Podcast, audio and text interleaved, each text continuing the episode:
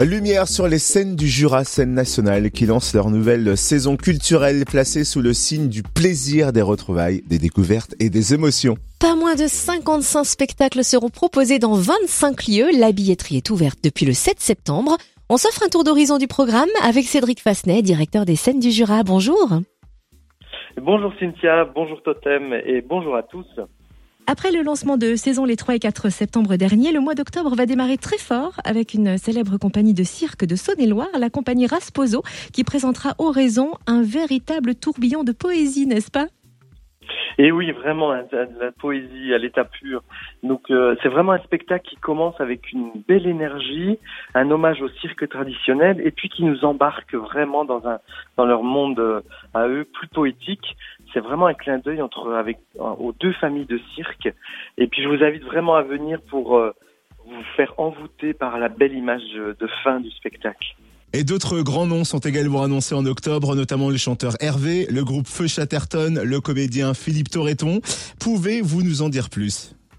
Oui, alors c'est effectivement ces trois noms, Hervé, euh, Victoire de la musique, là, dernièrement, qu'on a découvert euh, euh, sur la, la, scène pop, électro, vraiment, qui, est, qui, a, qui a, un punch et, et, notamment avec un déhanché qui ne peut que nous faire vibrer. Euh, Feu Chatterton, voilà, ce groupe qu'on ne représente plus avec ce titre, Un monde nouveau, qui a été écrit avant le premier confinement et qui était, qui, qui déjà préparait ce qu'on allait vivre ensuite.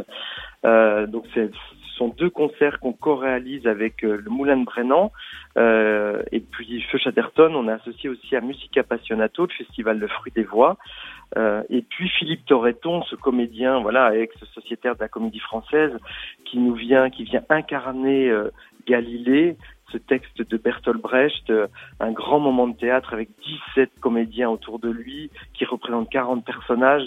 C'est un vrai théâtre d'humanité. voilà, c'est un, un, bel, un beau moment à, à, vivre, moi que j'ai découvert il y a deux ans, et euh, vraiment on, on, se, on part dans cette histoire-là de manière magnifique, avec euh, magnifiquement interprétée. Et autre grand moment, cette saison va marquer la réouverture du théâtre de Dole. C'est prévu pour quand? Alors c'est prévu pour euh, fin novembre. Euh, donc le premier spectacle, ce sera le siffleur avec l'orchestre entouré de l'orchestre de Victor Hugo euh, Besançon-Franche-Comté. Et donc l'ouverture officielle aura lieu le 27 et puis nous, nous avons un spectacle dès le 28 novembre. Voilà, donc on a très hâte de redécouvrir ce lieu magnifique de l'histoire de Dole. Et alors, la billetterie est ouverte depuis le 7 septembre. Où et quand réservée?